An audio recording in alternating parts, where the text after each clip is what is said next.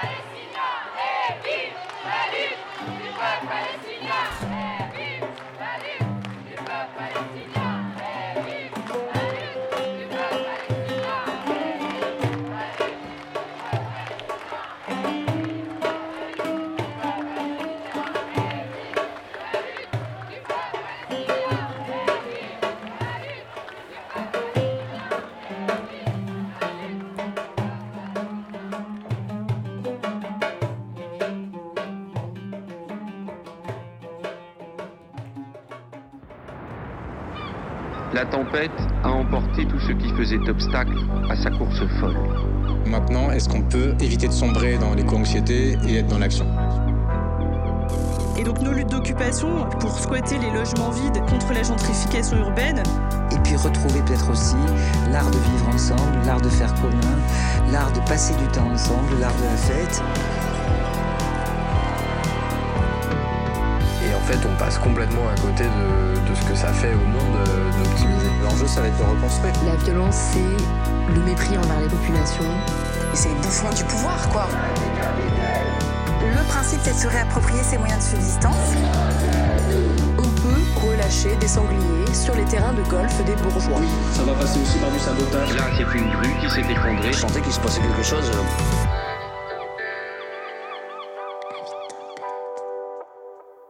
Épisode 7, première partie. L'occupation de la terre, existence en Palestine. Bonjour et bienvenue sur Avis de Tempête. Cet épisode est divisé en deux parties. La première, que vous écoutez, a pour but de fournir des clés de compréhension et d'analyse de la situation en Israël-Palestine. Pour tenter de sortir du brouhaha médiatique qui multiplie les mauvaises polarisations, les fausses analyses et les mensonges, nous avons voulu prendre le recul nécessaire qui nous permette de complexifier la situation. L'histoire de la Palestine n'a pas commencé le 7 octobre. Dans cette première partie, on va s'attarder sur l'histoire récente de Gaza, sur la vie sous occupation en Cisjordanie et sur les stratégies coloniales d'effacement des vies et des traces d'habitation de la Palestine mises en œuvre par l'État d'Israël. L'une des choses que l'on aimerait faire apparaître dans cet épisode, c'est l'alliance entre la colonisation, les forces génocidaires d'Israël et la destruction méticuleuse de la terre en Palestine, pour couper court à toute possibilité d'autonomie et d'émancipation des peuples en lutte. Pour discuter de ces thématiques, on a eu la chance d'interviewer plusieurs personnes qui ont pu à la fois nous faire le récit sensible d'une vie sous occupation, nous raconter l'histoire précise et complexe de la situation à Gaza, en Cisjordanie et sur la terre de Palestine en général, et qui ont pu nous fournir des grilles d'analyse qui nous permettent de mieux saisir ce qui se joue en ce moment. La deuxième partie de ce podcast, qui sortira une semaine après celui-ci, s'attarde sur l'antisionisme juif et le refus de la guerre. Il s'agira de travailler les différents motifs qui permettent de défaire le bloc israélien, depuis l'extérieur comme depuis l'intérieur, mais aussi depuis la tradition juive. C'est l'une des pistes que nous nous proposons de suivre pour réfléchir à un internationalisme par le bas, à un internationalisme qui écoute toutes les voix qui se lèvent contre l'occupation. Bonne écoute. Bonjour, euh, moi c'est Mohamed, je suis palestinien qui vit ici à Paris depuis quelques années actuellement. Euh, j'ai grandi en Palestine, en Cisjordanie, dans une ville qui se trouve au sud de Jérusalem, Hébron, ce qu'on appelle en, en arabe Khalil en fait, l'ami. And me, my name is Ahmed. I'm from uh, Gaza, Palestine. I lived there most of my life until recently, where I moved to uh, France. I've always been uh, vocal about the Palestinian struggle, especially the unique situation of the people of Gaza, and uh, talking about it in, in, in, daily life or in a, uh, any capacity is, is a normal thing for a Palestinian, you know. Euh, je m'appelle Chloé, je suis euh, française. Euh, j'ai habité et travaillé un peu en Palestine et j'ai aussi travaillé avec la Palestine mais depuis la France. Donc j'entretiens un certain lien avec la Palestine et, et c'est important pour moi de sensibiliser autour de cette question-là. Ahmed et Chloé, vous participez au Carnet palestinien, un média qui est né après le 7 octobre. Est-ce que vous pouvez nous dire rapidement de quoi il s'agit? On a décidé de fonder, euh, de fonder cette page en fait avec, euh, euh, des amis parce qu'on est parti en fait de plusieurs constats qu'on avait en fait déjà mais qui ont été un peu exacerbés par les événements d'octobre. On est parti de ce constat que à la fois il y avait un vide sur les réseaux sociaux de contenu en fait informatif et pédagogique en langue française et euh, l'autre constat, c'était vraiment le traitement médiatique euh, très critiquable de ce qui se passait en fait en Palestine, avec euh, une méfiance constante de toutes les informations qui viennent de Palestine, qu'il faut prouver, reprouver, reprouver, qu'il faut justifier, mais en parallèle de ça, qui donne un grand boulevard d'expression à tous les discours justement sionistes, voire à des aux porte-parole ou aux représentants de l'armée, sans leur opposer aucun contradictoire, alors qu'on sait très bien l'utilisation de la propagande qui est faite par euh, le gouvernement et par l'armée. Euh, on reproche aussi euh, l'utilisation de termes qui sont extrêmement déshumanisants vis-à-vis des, bah, des, Palestiniens. Les Palestiniens meurent et les Israéliens sont tués. Donc à la fois, ça participe à la déshumanisation des Palestiniens, mais aussi à la déresponsabilisation de, des, coupables de ce qui se passe, qui est en fait Israël et l'armée israélienne. Donc on a décidé de créer cette page et nos objectifs, c'est en fait ben, d'informer le public francophone euh, et de donner en fait des clés de compréhension et de contexte autour de ce qui se passe pour pouvoir comprendre et mettre du sens un peu à tout ce flot d'informations et vraiment euh, comprendre pourquoi euh, ce qui se passe aujourd'hui est en train de se passer. Bah, en fait, j'aimerais bien revenir avec vous sur l'histoire assez récente pour ce, qui est, ce qui est de Gaza. Moi, j'ai l'impression que des choses changent assez particulièrement, notamment à partir de la seconde intifada. Donc c'est un choix, évidemment, on pourrait parler de, de 48, de 67 ou même d'autres dates, pour qu'on comprenne un petit peu mieux euh, ce que c'est que cette bande de terre euh, dont tout le monde parle depuis deux mois. Euh, bah, en fait, qu'est-ce qui se passe au moment de, de l'intifada et, et notamment la construction de Gaza comme territoire ennemi? To understand that second intifada, which uh, started in 2000, uh, you have to take a step back and look at the first intifada, which started in the 87, 1987.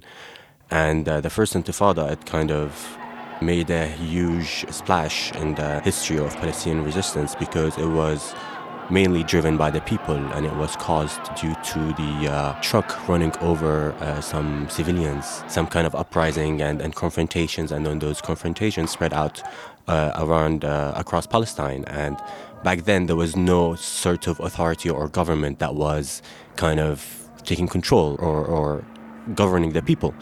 And the spark of the Intifada, which means uprising, kind of went all over the, the country, and people started using different means other than confrontation or, or throwing stones. They started to boycott Israeli products. They started to stop paying taxes because why would I pay taxes to my, my occupier while according to the international law, the occupier is responsible for providing for the occupied population.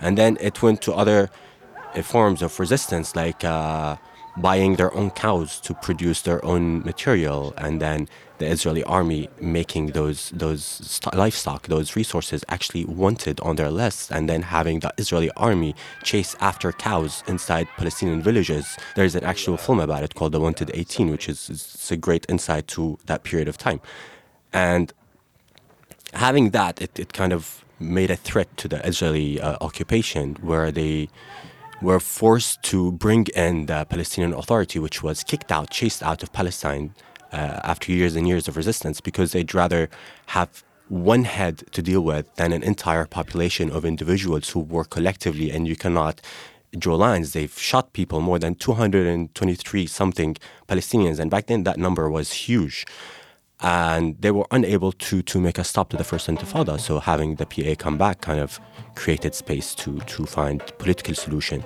to the resistance because it was causing so much pain.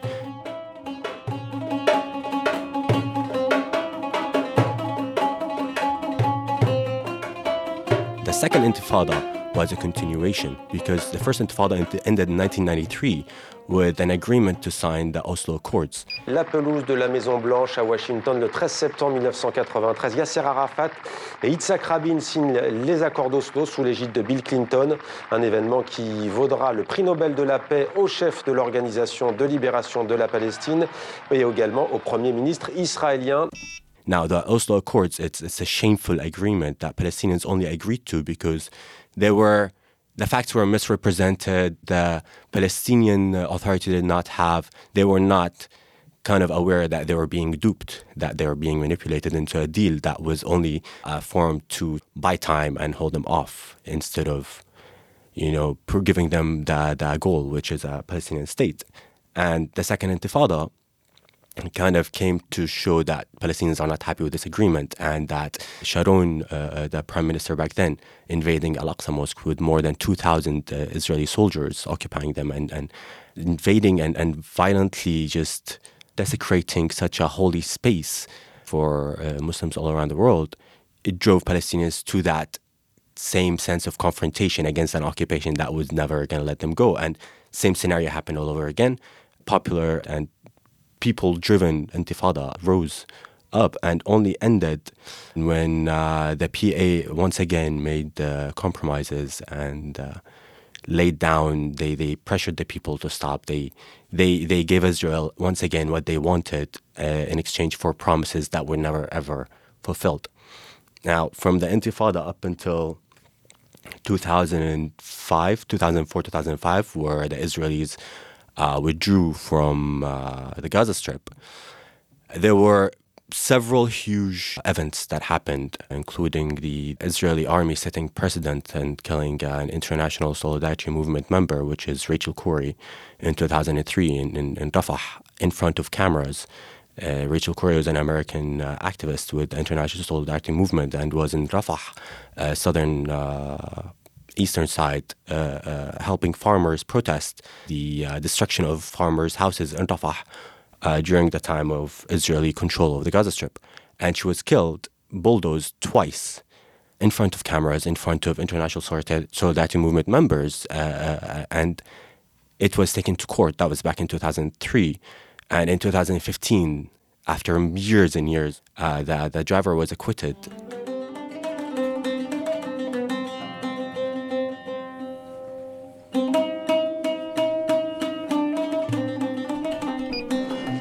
La mort de Rachel Corrie est un accident, en aucun cas un acte volontaire. Le tribunal israélien de Haïfa a rejeté ce mardi la plainte déposée par les parents de cette jeune pacifiste américaine tuée en 2003 par un bulldozer israélien. Elle manifestait alors avec d'autres civils contre la destruction d'une maison palestinienne dans la bande de Gaza. Selon les résultats de l'enquête, la jeune femme perturbait les opérations sur le terrain et elle n'a pas été écrasée mais ensevelie par la terre poussée par l'engin. Pour la famille, ce verdict est fondé sur des faits déformés. Elle entend faire appel.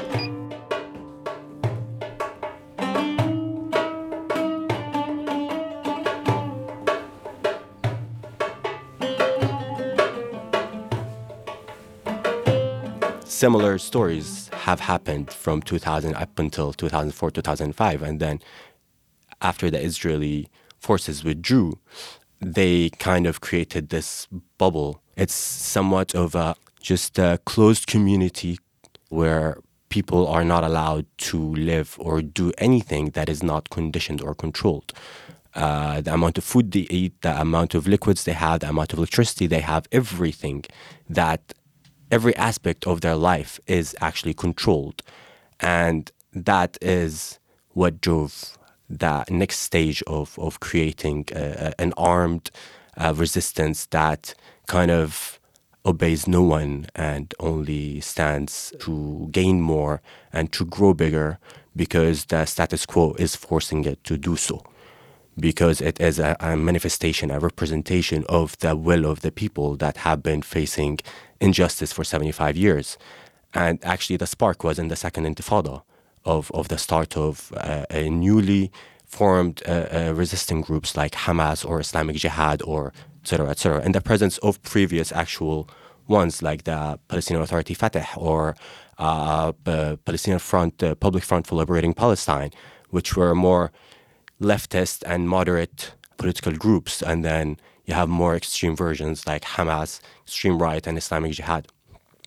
And uh, seeing those two different faces kind of drove the people to realize that the current leadership is not quite representative of the people and their needs. It's too allied with the West, it's too faithful to the US, and uh, that kind of uh, uh, made the elections that were to come later on after the assassination of Yasser Arafat uh, and the need to replace him with uh, a like minded or a, a soft minded uh, leader that would be loyal to, to, to the US.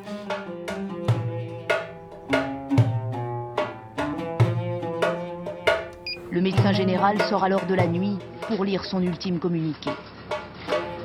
Monsieur Yasser Arafat, président de l'autorité palestinienne, est décédé à l'hôpital d'instruction des armées Percy à Clamart le 11 novembre 2004 à 3h30.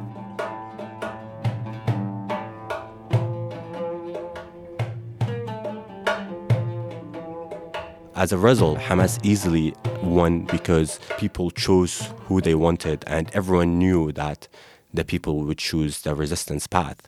Uh, there were talks about the Israelis releasing material about did they know what the outcomes of these elections would be, and all their reports indicate that they were aware that they have created uh, uh, an extreme environment that would kind of produce more radical mujahideen. And those people really chose and believed in resistance, which kind of created two very polarized sides in the Gaza community, the ones who believe in the non armed resistance and who are pro Fatah all the way, and then the ones who believe in the armed resistance and are pro Hamas all the way. And in the 2006, after the, the, the elections, Hamas won, and they should have been allowed to presume control or, or take charge, but they were held back by Israel, by the PA, by America, by the donors, by European Union, which kind of led to a confrontation that drove the Palestinian Authority out.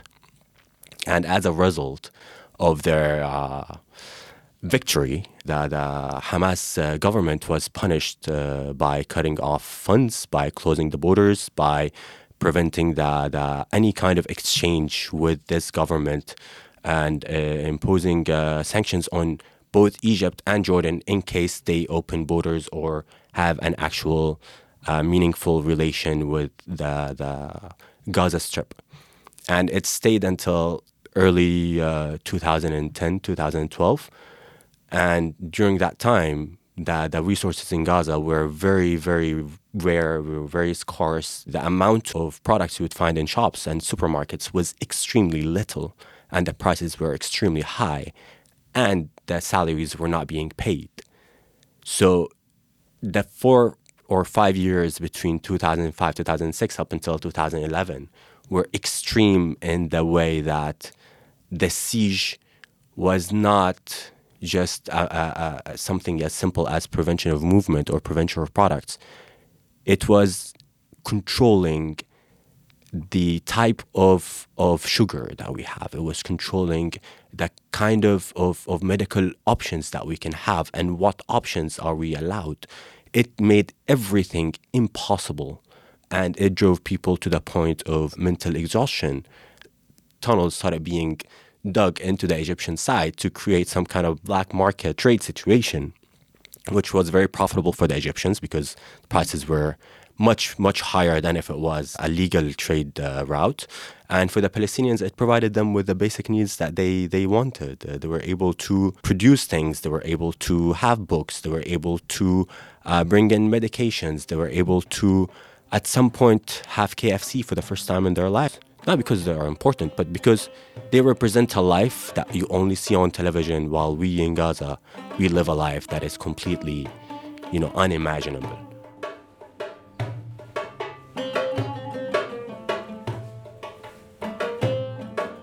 Pour maintenant qu'on y voit plus clair dans la situation qui a conduit Gaza à exister de la façon dont on la connaît aujourd'hui, j'aimerais bien revenir avec toi sur ce qu'on appelle les guerres de Gaza en 2008, 2012, 2014, qui à certains égards pourraient être considérés comme les laboratoires de la situation telle qu'on la connaît aujourd'hui et peut-être un peu moins médiatisé, mais tout de même euh, important, ce qu'on a appelé les grandes marches du retour entre 2018 et 2019. Ces grandes manifestations populaires euh, qui euh, avaient comme revendication celle du, de la possibilité du retour des Palestiniens sur leur terre. Most people know of the 2008, 2012, 2014, and 2023. What they don't know is that there was uh, the Rainbow uh, War or the Rainbow Aggression.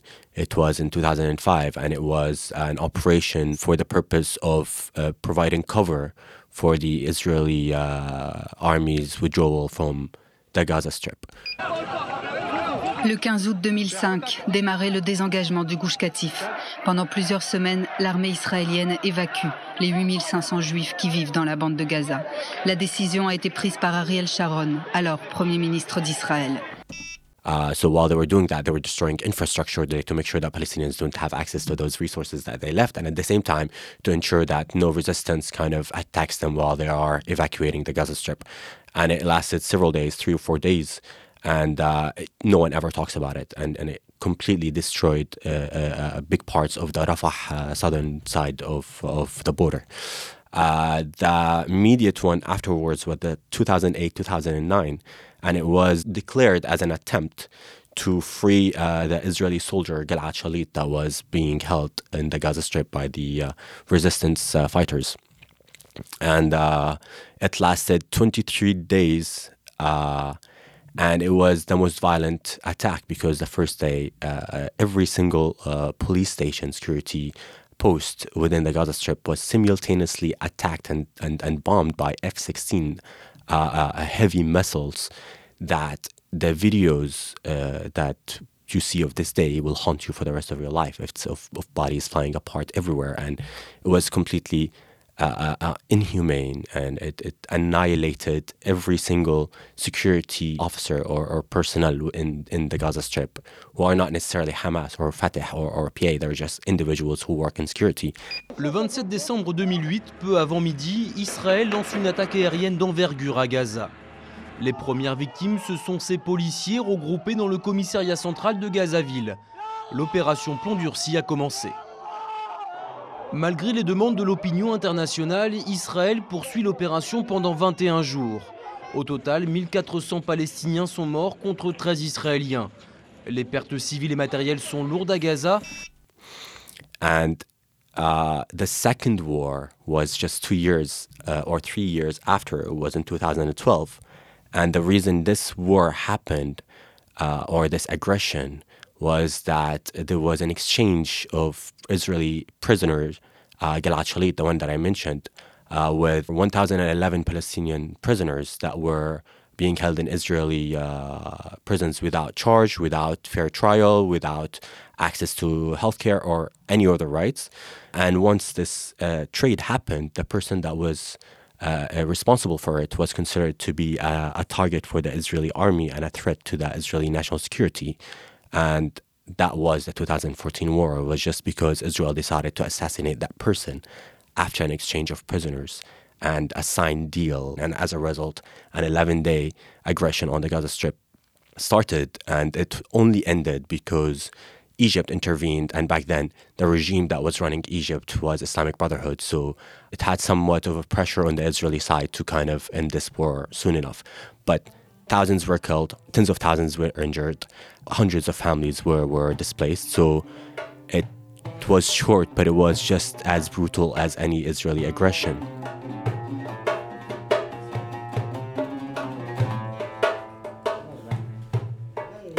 Following this war, that 2014, which was two years after, I was working as a journalist, translator, and fixer back then, and I have never seen anything as brutal in my whole life. Uh, it was 52 days, and every single day there were several massacres that would unfold throughout the night. And then in the day, you would have to chase those stories around uh, to see what happened or who died or in which circumstances. And several crimes against against uh, humanity were committed uh, during throughout these three wars. Uh, the use of white phosphorus was present in 2008, 2012, and 2014. Uh, the the targeting of civilian uh, homes, uh, entire residential blocks were were present in all three wars. The attacks on uh, journalists were present in all three wars. So the crimes that we are seeing in 2023, they're not new, but their intensity and the volume and the uh, lack of of of uh, bothersome or, or worry that they will be held accountable. That's the appalling part. But crimes such as the ones being committed 2023 have always been part of the Palestinian history, and Palestinians have always been talking about it, but no one has been paying attention.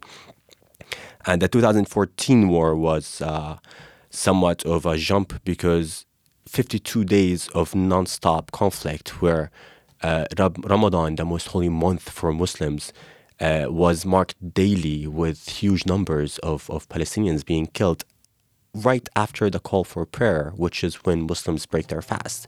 So you fast your whole day, you hear the prayer, you start to eat, and then you're bombed in your house.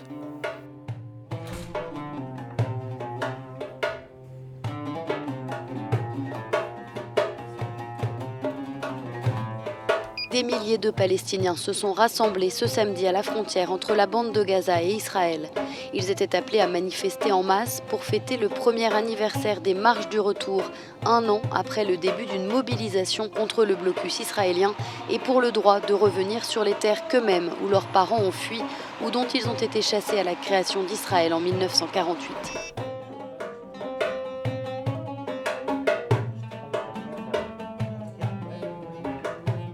That's what kind of was evident in the 2018 2019 Great March of Returns, 2021 attack, and 2023 attack was that Israel was behaving in a way that shows they do not care about consequences. The 2018 Great March of Return was actually just the final version of these marches, but they have been going on since 2011. Me personally, I've been holding several uh, uh, protests weekly with international solidarity movements in the Gaza Strip and with farmers, where we would go to the borders and we would protest, we would sing songs, we would make food. It was all peaceful means of protesting and to provide cover for farmers to be able to farm their lands and kind of reap their, their, their products. And in 2018, it just evolved in a way that international uh, actors within the Gaza Strip or the, the civil society organizations or the uh, independent uh, politicians in Gaza, they just decided that they want to work collectively and, and kind of go towards this path of, you know, shedding light on the issue uh, without confronting the Israelis. And from day one, those people were met with tear gas, with uh, live bullets, with just all kinds of abuse that the Israel army could use and practice against them. Even though they were organizing speeches, they were having dinners, they were playing football, they were playing volleyball. From day one, it was nothing but peaceful activities that kind of brought the community together, but it was being attacked from day one. And then later on, Hamas kind of put in more of its effort and kind of made it their thing and, and was putting more energy and more funds into it to kind of make it a, a bigger deal, which kind of made the Israelis feel that they have the right to meet it with more deadly force and more uh, justified attacks on the individuals. It took the lives of more than uh, 200 people, I think more. The, the end of the Great March of Return in 2019 was unfortunately a very sad thing because from its start till its end, it has been everything that the West asks Palestinians to do. She's like, don't fire rockets, just protest peacefully. Don't call the world as a Zionist. No, they're not Zionists. They just they would rather see you uh, behave the way uh, a first world country would behave. You know, kind of turn the other cheek. You know, if they slap you, show them that you're actually not that bad. You know, that you're not gonna slap back, or that you're a nice person who just wants to go back home, which is what they did for more than 18 months, and they were being shot. They were being labeled as terrorists. The the, the Israeli prime minister and the uh, Minister of, of Defense were going on live TV coming up with lies saying that the protesters were using guns and Molotovs and You know, uh, fire, uh, burning tires. Yeah, of course they were burning tires, but what do you expect of people who are been occupied for 75 years? That when they're being faced with a sniper who is fully armed, that they're just gonna stand there and send hugs and kisses. They can fucking throw a rock. It is okay. You know, throwing rocks is not as uh, of a crime as shooting a paramedic or a journalist. The, the violations that were happening in the Great March of Return and the lack of interest by the Western world to cover the, the Great March of Return protest was quite an insult. And Palestinians saw through it and were able to realize that we knew that this wasn't going to work, but we're still glad we did it anyways because now we can say it's not going to work. We tried it, it doesn't work. Israel doesn't seem interested in, in, in giving us our land back just because we asked nicely and we have a right to return that is guaranteed by the United Nations. Palestinians have a right to return, but they're just not being allowed to practice their right to return.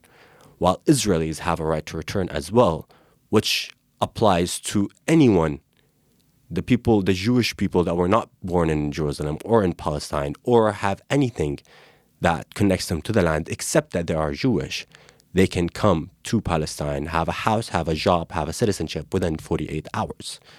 Israel gets to practice that right. Jewish people all around the world get to practice that right, while Palestinians, millions of them around the world, do not have the right to return to the towns and cities where they have lived for years, where they were born, where they have papers proving that they come from here generations and generations before that's the kind of injustice that you go through periodically or on daily basis that kind of force people palestinians to be more uh, extreme in their resistance and their uh, abandonment of western uh, beliefs like human rights or uh, child protection or all those hypocrisies that you see the crimes happening in front of your eyes and no one is lifting a finger to do anything about it not because they don't want to. Apparently everyone around the world wants to and everyone's protesting to do so. But because people in charge and people who are in power they have chosen the side already because it serves their purposes. And voilà.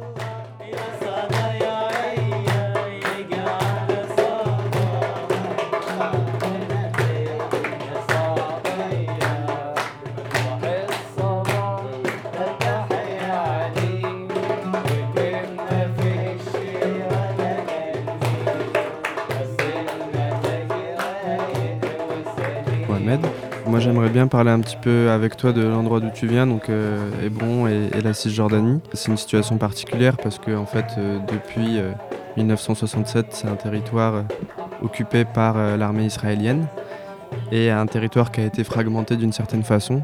Est-ce que tu pourrais essayer de nous décrire un petit peu à quoi ressemble euh, ce territoire et à quoi ressemble l'occupation Israël, l'armée israélienne, l'occupation et ce système d'apartheid qui fait en sorte de fragmenter la vie de, du peuple palestinien tous les jours par leur stratégie qu'ils emploient en fait, qu'on soit par les checkpoints, que ce soit par le contrôle des frontières, que ce soit par le, patrouille qui se fait en fait dans les villes, que ce soit par l'arrestation. Donc euh, cet aspect de domination, on va dire, de l'occupation on peut le sentir en fait partout. On va dès le moment où on met les pieds en fait en Cisjordanie aujourd'hui, on peut commencer à la sentir déjà pour aller à Cisjordanie, on passe des checkpoints. Et puis dans d'autres villes, c'est plus flagrant, c'est plus visible.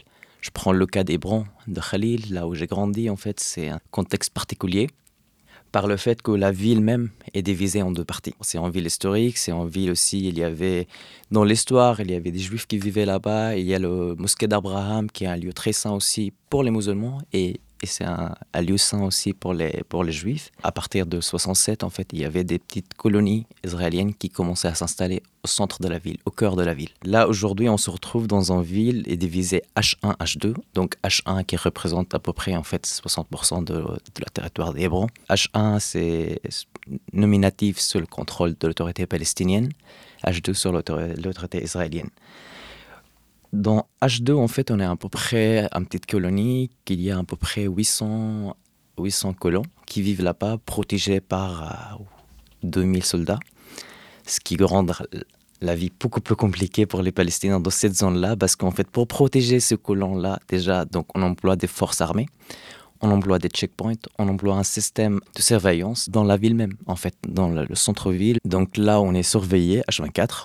Ça, ça, ça, évoque quelques souvenirs pendant le, deuxième intifada. Je, je, vais commencer par là, en fait. Déjà, à l'époque, on habitait dans un... À la sortie de la ville, en fait, d'Hébron. Toute la ville était complètement fermée par des checkpoints des fois, c'est des checkpoints en fait où il y a des soldats qui sont présents, et des fois, en fait, c'est juste des blocs de béton qui ferment, qui font des séparations. Donc déjà, en fait, moi, j'habitais dans un zone à l'extérieur.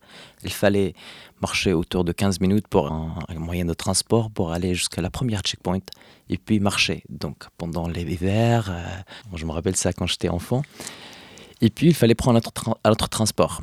Donc notre transport normalement, qu'on arrive jusqu'à la centre, centre de la ville, en fait, pas Bezaouia avant la division entre H1 et H2, il y avait un petit rue qui s'appelle euh, Shuhada, Shara Shuhada en arabe, la rue de Shuhada. En fait, cette rue essentielle qui, qui, fait le lien entre H1 et H2, parce que moi je grandis en HA, en fait mes grands-parents ils habitaient à H2. Et je me rappelle de ce venir, en fait, il fallait juste traverser ça pendant 10 minutes tout en marchant tout droit. C'était une ville très animée à l'époque, même avant, avant l'intifada, où on voyait des vendeurs de marchandises, on voyait des vendeurs de légumes, on voyait des petits commerces qui s'installaient là-bas. C'était vraiment le centre de la ville, quoi. Et c'était juste 10 minutes. Une fois, on a commencé à instaurer ce système. On a fermé déjà la route parce qu'on a, on a, commencé à protéger plus des colons qui vivaient là-bas. On commençait à prendre plus, de plus en plus en fait de contrôle sur l'espace, sur cette zone-là. Donc, nous, la deuxième option, elle nous a laissé en fait, c'est d'aller faire un détour en fait pour aller jusqu'à mes grands-parents. Donc, on est passé de 10 minutes à 45 minutes à 50 minutes, voire. Donc ça, c'est dans le cas normal. Après, il y a toujours une troisième option, et c'est encore plus pénible, parce qu'on peut traverser par la, vieille ville. Mais en passant à côté de la mosquée d'Abraham, donc déjà, il y a un premier checkpoint. On entre à l'intérieur, on, se fait arrêter, on présente la pièce d'identité. Des fois, on nous demande en fait d'attendre jusqu'à qu'il vérifie en fait ton dossier. Il y a plusieurs fichiers en fait pour tous les Palestiniens, surtout pour les habitants d'Hébron par exemple c'est par classe de couleur, en fait, des catégories. Rouge, ça veut dire en fait c'est quelqu'un qui est déjà un casier judiciaire, euh, qui était prisonnier quelque part. Donc là, il sera emmerdé plus que d'autres. Quelqu'un qui participe à des manifestations, qui a un avis politique, donc il est plutôt jeune. Donc celui-là, en fait, ça dépend. Des fois, on l'arrête, on va l'emmerder pendant quelques heures, ça peut durer 3 heures, 4 heures, arrêter là-bas. Et des fois, ça peut aller très vite. Il n'y a pas en règle exacte.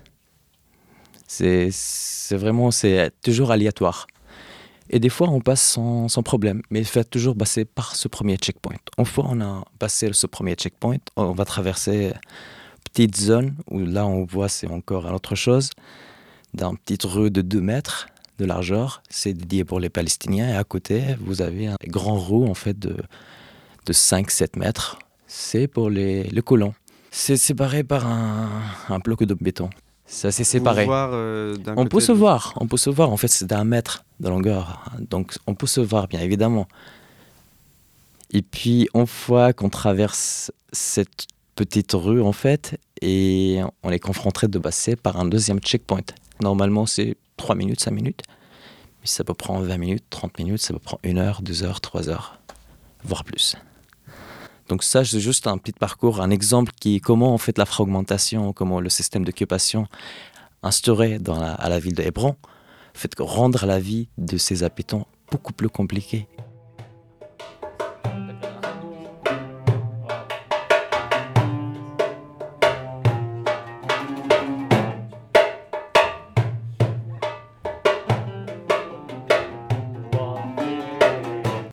Et du coup, ça, c'est, euh, ça, témoigne un peu de, du fait que, par exemple, pour la Cisjordanie, on parle euh, d'un archipel en parlant des territoires euh, palestiniens en Cisjordanie, qui sont un peu le reflet de la division en zones A, B, C. Est-ce que tu pourrais expliquer rapidement ce que ça recouvre euh, comme réalité? Qu'est-ce que ça veut dire? Ce système de division des zones qui était, on va pas dire approuvé, mais qui était signé en fait entre l'OLP, entre le Fatah à l'époque et Israël quand on a signé les accords de Oslo, donc les années 91 et 93. Parce qu'on va aller dans, dans le process de paix, on va aller dans la, dans la création d'un État palestinien, ce qui était prévu en fait dans les accords de Oslo. Donc au départ, c'était prévu qu'on va diviser en fait les Cisjordanie en, en, trois zones zone A, zone B, zone C. Zone A, donc, ça veut dire en fait sous l'autorité palestinienne. Les Israéliens n'ont pas le droit d'y aller. Zone B, donc c'est une zone, on va dire, zone partagée. Donc, généralement, c'est les Palestiniens qui ont le droit d'exercer leur vie, en fait, de construire des maisons, de vivre, de continuer. C'est l'autorité palestinienne, donc c'est l'autorité palestinienne qui prend le contrôle là-bas. Et les Israéliens doivent demander à l'autorité palestinienne, donc demander le permis ou l'autorisation, on va dire. Normalement. Là, on parle dans le théorie, ce qui était prévu. Et zone C, c'est des zones qui sont contrôlées par, par Israël. Et les Palestiniens n'ont pas le droit, même s'ils sont propriétaires de ces terres, de ces maisons, ils n'ont pas le droit de construire, ils n'ont pas le droit d'aller plus loin, sauf s'ils demandent en fait le permis de l'autorité israélienne. Mais dans la réalité, c'est complètement autre chose. Ces zones-là, en fait, et généralement, en fait, selon les accords d'Oslo, cette division, on va dire, ces trois zones ABC, était censée être fait, durer pendant les premiers cinq ans. Ce qu'en réalité, ça continue toujours. Zone 1, l'autorité palestinienne est présente là-bas, mais les Israéliens aussi sont présents. À n'importe quel moment, on peut voir les patrouilles israéliens qui entrent dans les villes. Quand elles font des arrestations, elles ne demandent pas le permis. Par exemple, Hébron a été considéré comme zone A. Bah, finalement, Hébron est un cas particulier. Elle a passé par le protocole d'Hébron, en fait, qui était signé et qui était pour diviser la ville, comme on disait tout à l'heure, en HA et H2. Zone B, par exemple, pareil, où ils sont censés, en fait, de travailler toujours en collaboration entre l'autorité palestinienne et israélienne. Sauf qu'actuellement, en fait, zone B, c'est, c'est comme les zones C aussi. Elles peuvent démolir des maisons à n'importe quel moment. Donc, dans le théorie, on peut dire en fait que oui, Cisjordanie est divisée, l'autorité palestinienne a son propre contrôle sur le territoire, mais en vérité, non. Et là, aujourd'hui, en fait, le Zancé, c'est généralement là où on est en train de construire les plus grandes colonies ou des colonies vraiment pour l'armée israélienne, c'est des camps d'entraînement. Vous avez des colonies aussi qui sont pour les habitants et des colonies commerciales, on va dire, euh, où ça se passe, il y a des usines, et c'est toujours dans des, zones très stratégiques, très importantes, en fait. C'est pas choisi d'hasard, en fait. Moi, j'ai l'impression que dans les stratégies israéliennes, il y a la question de la division politique. Et euh, typiquement, euh, la dernière fois, on discutait de ça et tu nous disais l'autorité palestinienne euh, on le vit presque comme une seconde occupation. En fait, on est forcé de créer une autorité palestinienne parce qu'on nous dit, bah, en fait, on va sortir de tout ça avec un, État palestinien suite aux accords d'Oslo. Et en fait, ça piège à rentrer dans le jeu de la création d'un État palestinien. Et du coup, en attendant, il y a cette autorité qui émerge, qui est presque sous tutelle israélienne et qui euh, voilà, participe à la coordination de sécurité en Cisjordanie. Pourquoi toi, tu ressens ça comme euh, une seconde occupation? L'autorité palestinienne, OLP à l'époque, ont décidé de jouer le jeu. En fait, on va dire, ok, on, va, on va jouer le jour de démocratie, on va, on va signer les accords de Oslo, on va entrer, on va. Mais c'était pas la volonté du peuple palestinien, déjà. Mais ils ont accepté le peuple palestinien. On est là, mais on voit en fait que l'autorité palestinienne, qui n'ont pas le pouvoir quelque part, même le président Mahmoud Abbas, pour sortir de Palestine, il a besoin en fait de permis des Israéliens. Pour passer un checkpoint, n'importe quel ministre en fait d'aller à Hébron ou de Ramallah à Naples, il a besoin de permis en fait d'organisation avec les Israéliens pour qu'elle passe un checkpoint de quel pouvoir on parle, de quel État en fait, de quelle autorité. Tout le projet en fait d'autorité palestinienne, c'est en fait vraiment de créer une force palestinienne pour contrôler la vie des Palestiniens qui est toujours en coordination avec Israël. Donc Israël, c'est elle qui décide en fait comment on va faire. On donne les ordres aux autorités palestiniennes et c'est eux qui vont le faire. Donc on a vendu cette illusion là aux Palestiniens, mais nous les Palestiniens qui vivent en Cisjordanie, on voit la réalité en fait. Non. L'autorité palestinienne a refusé depuis quelques années en fait de faire des élections. En Cisjordanie, on constate énormément d'arrestations. Arrestations pas que pour les gens des membres de Hamas en fait, parce qu'il y a tout un conflit entre le Fatah et le Hamas, ça c'est clair. Mais c'est aussi même n'importe qui en fait aujourd'hui qui euh, contre, qui parle pour dénoncer Israël, qui parle de l'occupation, qui parle de, qui critique l'autorité palestinienne. Il y a quelques semaines, en fait, on a interdit complètement en fait, des, manifestations pour, euh, pour soutenir euh, le peuple à Gaza.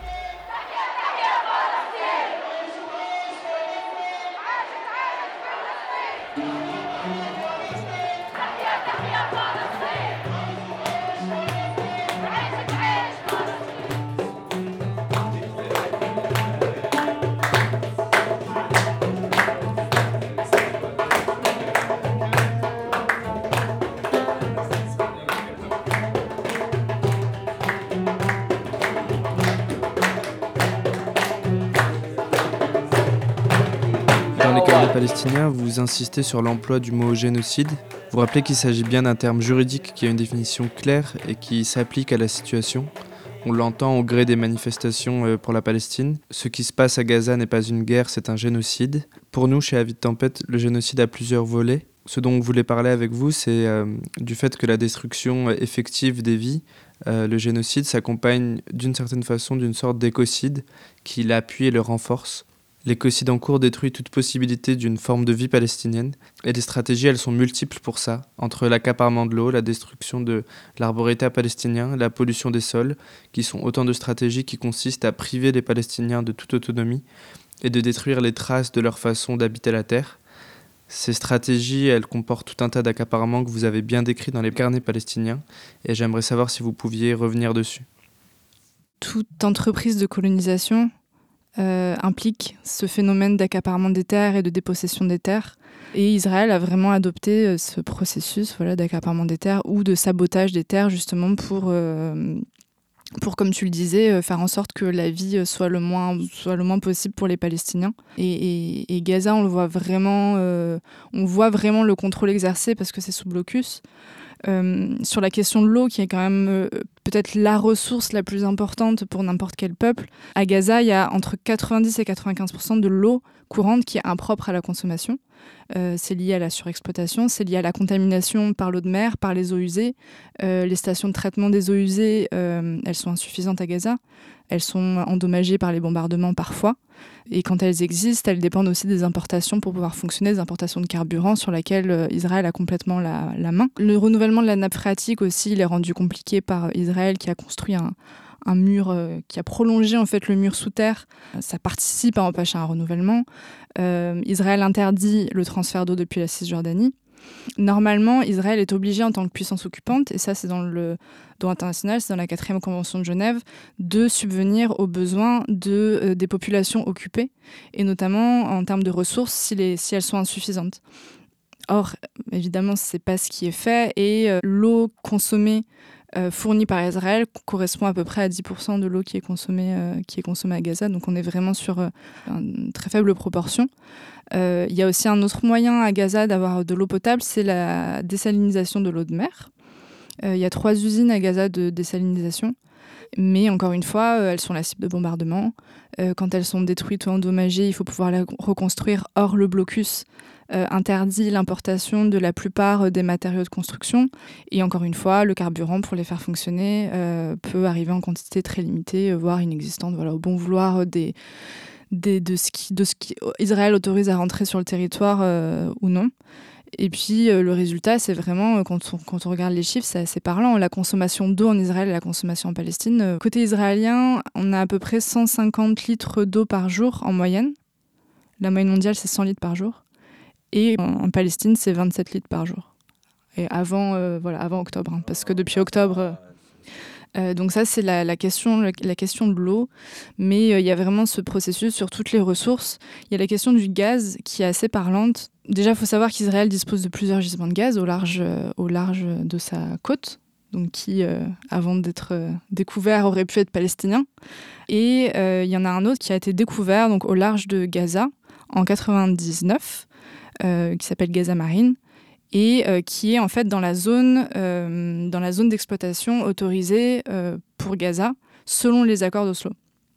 Donc théoriquement, c'est dans cette zone-là. Mais en fait, par diverses tractations, Israël empêche l'autorité palestinienne, qui est donc compétente pour, pour gérer l'exploitation de ce gisement, elle empêche en fait qu'il y ait une signature d'accords d'exploitation. et en gros, Israël court-circuite l'autorité palestinienne en négociant directement avec la société qui était intéressée pour, pour travailler là-dessus, qui s'appelle BG Group. Les accords d'Oslo disent que euh, la zone d'exploitation euh, en mer de Gaza, c'est 20 miles euh, marins. Mais sauf que dans les faits, ça n'a jamais été le cas. On en reparlera après pour la pêche, mais Israël, en fait, décide de manière unilatérale quelle est cette zone-là et peut la changer à tout moment. Donc au début, ça a été 12 miles, ensuite ça a été réduit à 6, ensuite ça a été réduit à 3. Donc évidemment, euh, la zone de gisement est bien au-delà de ça. Et techniquement, ce qui se passait, c'est que bah, quiconque dépasse la limite qui est imposée par Israël à un moment T, se fait tirer dessus. Euh, donc euh, évidemment, impossible d'aller développer un projet d'exploitation. Il y a des négociations qui reprennent quand même en 2021 entre l'autorité palestinienne, l'Égypte et Israël sachant que l'autorité palestinienne n'est pas compétente aussi dans le cas de, Gaza. Donc il y a des négociations qui reprennent, mais bon, c'est compliqué d'aboutir à quoi que ce soit. Et là, on a vu très récemment, en novembre, qu'il euh, y avait un responsable américain qui venait en Israël pour discuter euh, de l'exploitation de ce gisement de gaz. Donc en résumé, euh, la souveraineté euh, palestinienne qui euh, est normalement acquise de droit sur, sur ce gisement-là s'éloigne en fait petit à petit et le résultat est que Gaza est complètement dépendante d'Israël sur le point de vue énergétique. Il y a des coupures d'électricité tous les jours, au niveau du carburant, voilà, ça dépend vraiment des importations. Donc il y a une dépendance totale à ce niveau-là et euh, la perspective de pouvoir exploiter ce gisement, euh, a priori, pas non plus très euh, palpable.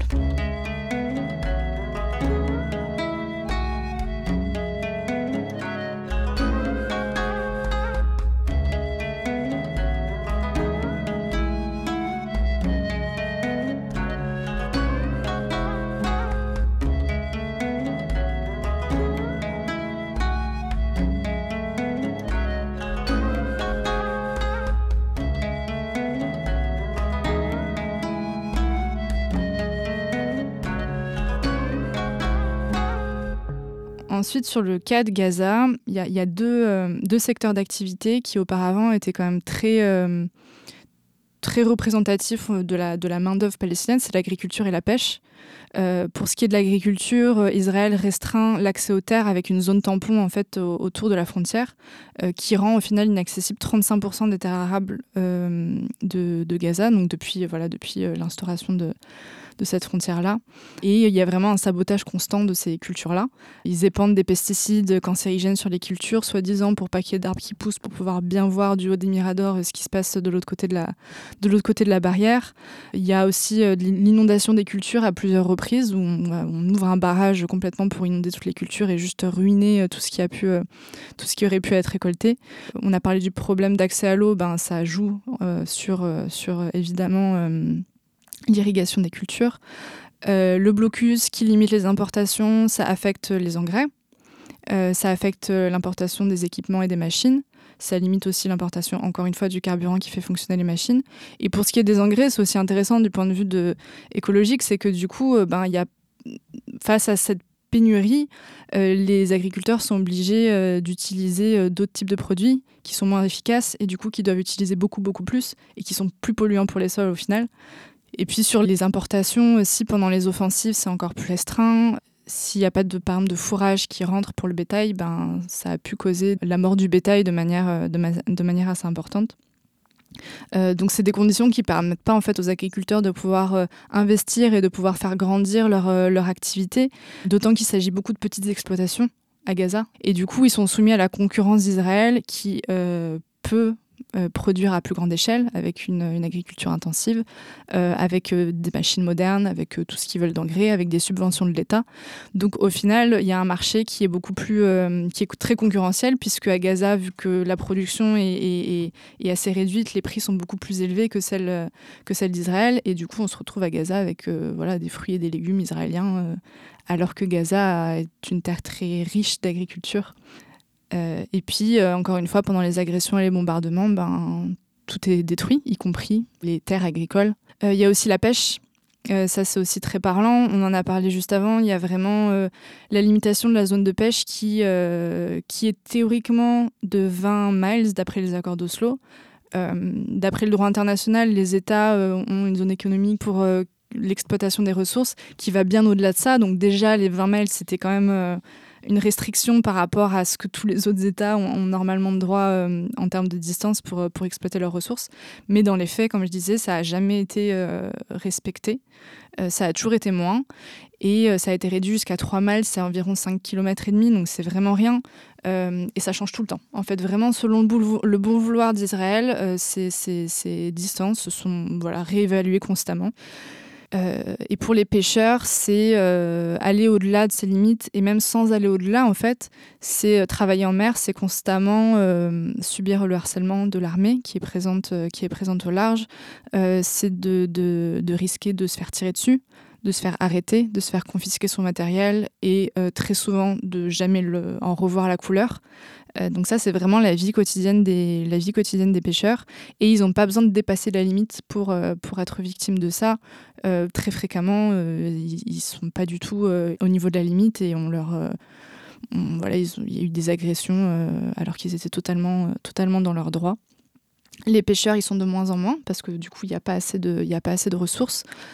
Aujourd'hui, on estime qu'ils font vivre à peu près 50 000 personnes puisqu'ils subviennent aux besoins en fait, de, leur, de leur famille.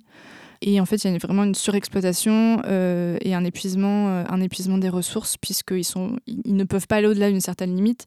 Et ils sont contraints de rester dans une zone où en fait, il y a très peu de poissons, puisque plus on va au large, plus il y a de poissons. Euh, et une variété très restreinte. Du coup, c'est surexploité. Bon, les poissons n'ont pas le temps de se reproduire, etc. etc. donc, il y en a moins en moins. il y a aussi un phénomène de pollution de, ces eaux-là, avec ben, le, pareil, le déversement des, eaux usées. Et compagnie. Euh, et en plus, voilà, de, de, la question des, des revenus insuffisants, euh, il y a aussi donc le fait que ça devient euh, une denrée rare, alors qu'il y en a plein la mer, et que les prix sont très élevés. Et ça pose des questions aussi de sécurité alimentaire, parce qu'à la base, c'était un aliment, on va dire, une protéine accessible, enfin un aliment de base en fait sur les marchés à Gaza. Et euh, aujourd'hui, c'est quelque chose de, rare et de cher qu'il y a peu de gens qui peuvent en fait euh, s'offrir. Voilà.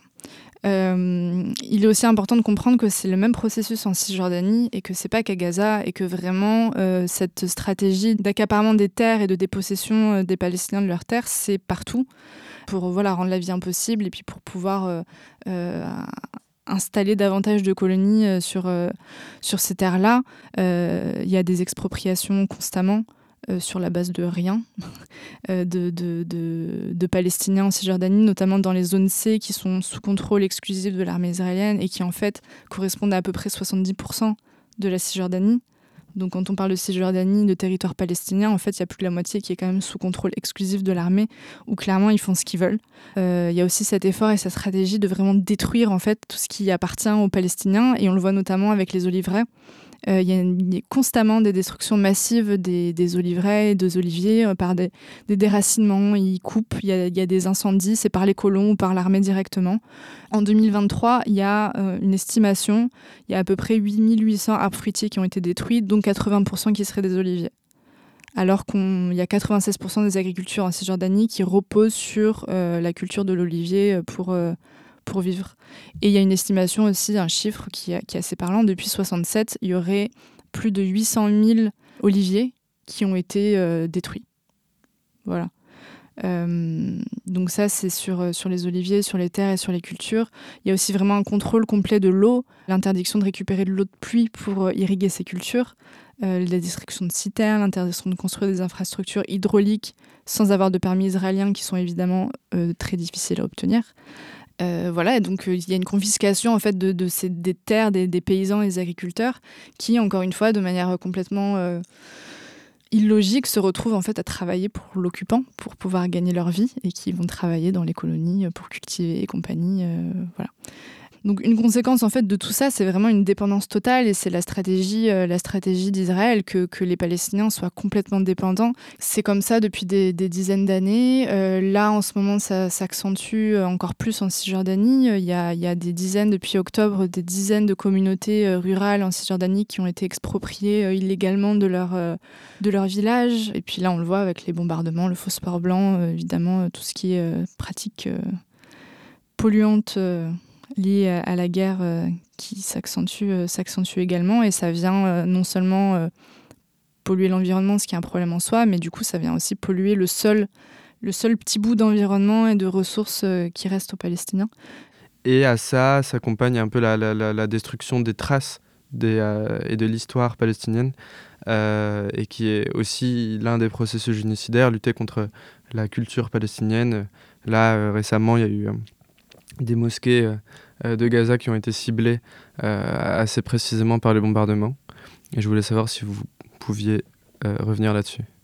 And on this topic, if we want to talk about the mosque that was just destroyed, in its Islamic period, it stretches 1,400 years ago, but as a place of worship, because in Palestine, in Gaza, all religions came here, found a, a home for them, were adapted by the people, and then spread out. So Christians, Muslims, and, and, and Jewish people, they had places of worship that kind of transitioned. Once were synagogues, then they became churches, then became mosques, and even before that. And it's considered this mosque is considered one of those places. It stretches more than three thousand years ago, and it was a place of worship for pagans back in the day. It wasn't even a religious religious place. It was to worship uh, some sort of god, and I'm not sure what it was. And then with Judaism, Christianity, and Islam coming in, it made its transition each time with the wave of religion that was coming in to kind of show that those people they have endorsed and welcomed all religions throughout the history. It tells the history of Palestine and its its uh, architecture. You can see it reflecting in the mosque in the way it's it's structured and in the way it looks like, and the city where it falls because it's surrounded by an ancient ancient market and a, an ancient uh, bathhouse that kind of uh, served the population of that area, the old city, and it has been standing for thousands of years and those are two of more than 130 other places that were targeted during this attack. I'm not sure if the number is accurate. I'm pretty sure it's higher, but I'll just say 130. The really unfortunate part is that uh, somewhat around the 50th day of the war on Gaza, the Israeli uh, warplanes they attacked the Palestinian municipality archive building, which was home to hundreds and hundreds of historically uh, important documentations that talked about uh, ownership of land, that talked about uh, places and locations where uh, very important historical events took place, and it uh, it really tells the story of Gaza from thousands and thousands of years ago up until today, and that archive was located in the central old city, not far away from the mosque that was Al Amri mosque that was attacked. And that place being bombed kind of erases any sign of Palestinians working to preserve their history and to tell their story. Because this one place got bombed, even though it's not a legitimate target, that it doesn't, you know, serve any other purpose but to destroy the infrastructure of, of the Gaza Strip, which what this whole thing has been about, which what the past 20 plus years have been about. It's about suffocating Gaza and, and, and kind of making people die silently without making any noise. Telling the history of Gaza is one of the most important things we can do as Gazans because, you know, we're perceived as hard headed terrorists, uh, savages, subhuman, less than animals. And uh, I think it's very easy for anyone around the world to see us like this because, well, no one ever fought against this image. Israelis have been accused since the beginning of the occupation of stealing, trying to steal this, this heritage, whether it's by food, claiming uh, Levant food, falafel, hummus, and fool as their own, or uh, taking uh, North African dishes uh, like shakshuka and whatnot, and then claiming it as their own, and then uh, stealing Palestinian music, and then all of that. It's it's an attempt to use our culture as their own once they finish replacing us as a population taking the food, taking the land, taking the, the culture, taking the, the way we dress, all that is part of creating their state, which essentially will replace us. En fait, toute cette stratégie euh, d'accaparement de, la culture palestinienne sert vraiment le discours sioniste qui est là depuis le début. Euh, quand, euh, quand les premiers sionistes sont arrivés en, Palestine, le discours, c'était qu'il y avait un peuple sans terre qui arrivait sur une terre sans peuple. Et toute la stratégie, alors ça c'était il y a 100 ans, mais tout correspond en fait. Il y a vraiment cette, volonté d'effacer toute la culture palestinienne et tout ce qu'il a fait vivre. Ça va vraiment dans ce sens-là de légitimer en fait le propos premier qui était de dire qu'il n'y avait pas de culture puisqu'il n'y avait personne. En Cisjordanie, il y en a à peu près 3 millions. Tu as aussi les gens qui habitent à Gaza, donc aujourd'hui on parle de 2 millions 3. On a des Palestiniens qui vivent en fait en Israël aujourd'hui. On a des Palestiniens qui vivent à Jérusalem sous le contrôle israélien, mais ils n'ont pas la nationalité. On a des Palestiniens diaspora. On a des Palestiniens qui, qui vivent encore dans les camps de réfugiés en Moyen-Orient, que ce soit au Liban, que ce soit en Jordanie, que ce soit en Syrie. Il y avait des Palestiniens qui ont resté à Jérusalem, qui ont resté à Yafa, qui ont resté à Jalil. On se retrouve avec des Palestiniens qui représentent 20% de la population en Israël, qui sont complètement marginalisés en fait par leurs droits. Je ne parle pas encore de Jérusalem parce que Jérusalem c'est un autre cas. C'est des Palestiniens parce que c'est des, gens qui ont la culture, qui parlent toujours palestinien, qui parlent toujours l'arabe, qui ont leur aspect de la vie en fait, c'est la Palestine qui est présente, mais qui ont en fait la nationalité israélienne, ces gens-là, ils ne peuvent pas exercer en fait leurs droits en tant que citoyens israéliens. C'est ces personnes-là, en fait, ce pourcentage, qui refusent de faire le, service militaire. Donc, une fois qu'on refuse en fait de faire le service militaire, bah, on ne te donne pas les mêmes privilèges d'un Israélien. Ils sont obligés en fait de faire des petits commerces, sont obligés de faire des métiers très marginalisés, des métiers qui juste dédié euh, à ces gens-là parce que voilà, on n'a pas envie de leur donner en fait un vrai statut en fait, qu'ils prennent leur place dans la société parce que c'est un État juif. Israël de base c'est un État raciste, euh, un État sur un projet zioniste qui a été créé pour le peuple juif, déjà pour les juifs. Donc ils ont exclu toute personne d'autres religions. Déjà, par ça, on peut commencer en fait à dire les choses. Et puis, on revient à la question de, des Palestiniens qui vivent à Jérusalem aujourd'hui.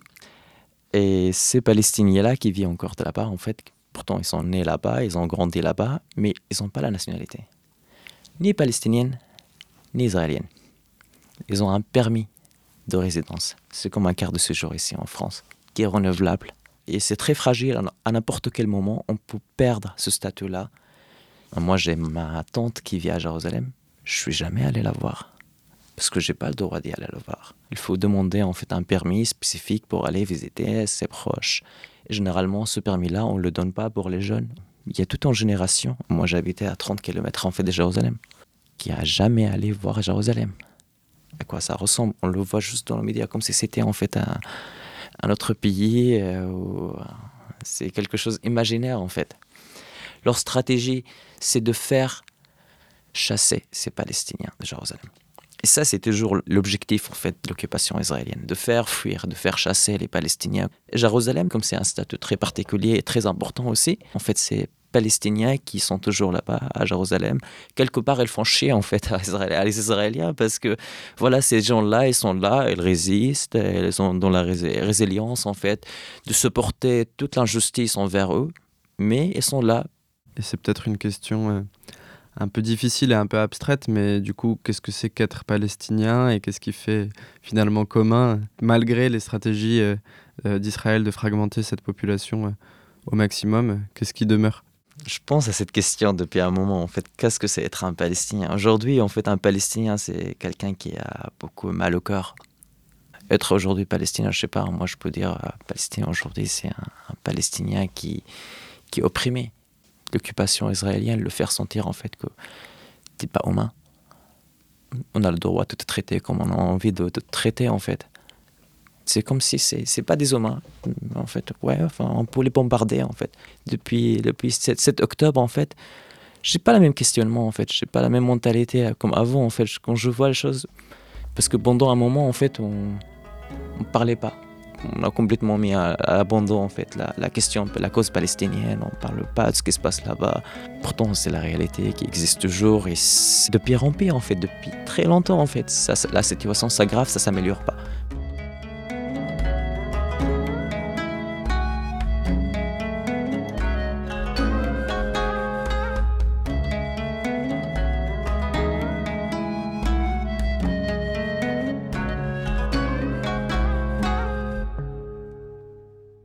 Là, on arrive peut-être à une tentative de conclusion. C'est toujours un peu compliqué parce que je sais jamais ce qu'il faut exactement demander ou dire parce que le constat, il est aussi assez glaçant et sidérant. Et en fait, rien ne donne beaucoup d'espoir dans, dans, dans, la situation. Et là, en fait, ce qui nous réunit, c'est quand même une catastrophe. Quoi.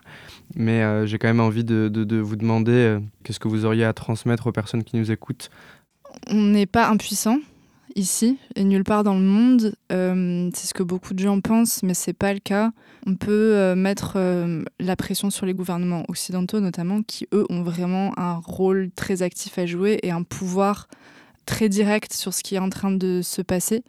Donc euh, il faut continuer les mobilisations, euh, les manifestations. Euh. il faut vraiment mettre la pression sur ces personnes et ces institutions qui peuvent directement peser dans la balance. Je pense qu'il faut aussi vraiment continuer de parler de ce qui se passe et pas que quand la guerre sera finie. Les médias parlent de, la Palestine que quand il y a des bombardements, quand il y a des, crises, on va dire, avec des grands, des grands guillemets. Il faut qu'on arrive à, à relier et à mettre en avant en fait ce qui se passe en Palestine dans la vie de tous les jours.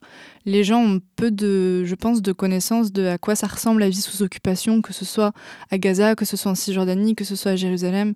Très important de se poser cette question. Même, même moi, des fois, je me, je, me, pose cette question en tant que Palestinien qui vit en France ici. Il n'y a pas de honte d'être pro-palestinien. Moi, j'ai constaté, j'ai eu une discussion l'autre jour dans un café avec quelqu'un qui me donnait tous les arguments historiques qui prouvent qu'en fait, les Palestiniens subissent un système fasciste, en fait, colonial, euh, d'occupation très brutal.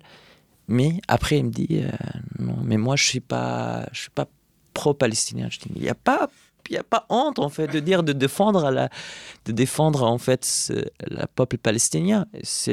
On n'a pas besoin de faire en fait pas plus 5 en fait de dire voilà euh, c'est injuste ce qui se passe en Palestine, c'est injuste ce qui se passe en fait ce que Israël fait.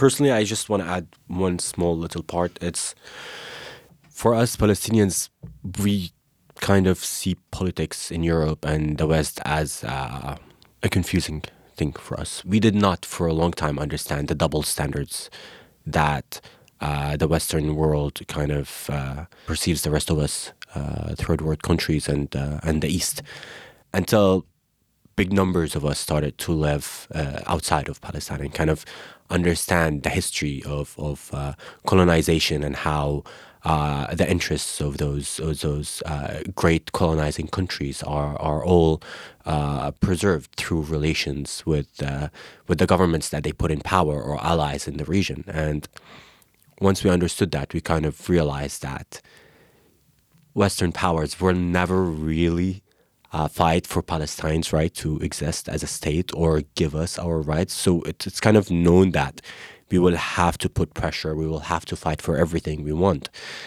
And the way this has evolved recently by, by having a lot of people joining forces with us and, and kind of joining in with the fight and becoming more aware of what's happening is that it's, it's making us a bit more optimistic about things changing. Comme on dit à chaque fois, manifester c'est important. C'est grâce à votre mobilisation, c'est grâce à notre mobilisation à tous que on peut voir les positions des gouvernants complices se modifier ne serait-ce qu'un petit peu. Et chaque pas de plus, chaque infléchissement dans le soutien au génocide à Gaza, dans le soutien euh, au massacre du peuple palestinien, c'est toujours ça le prix. C'est toujours ça qui pourra permettre au peuple palestinien de se renforcer, de souffler et d'être plus fort chaque jour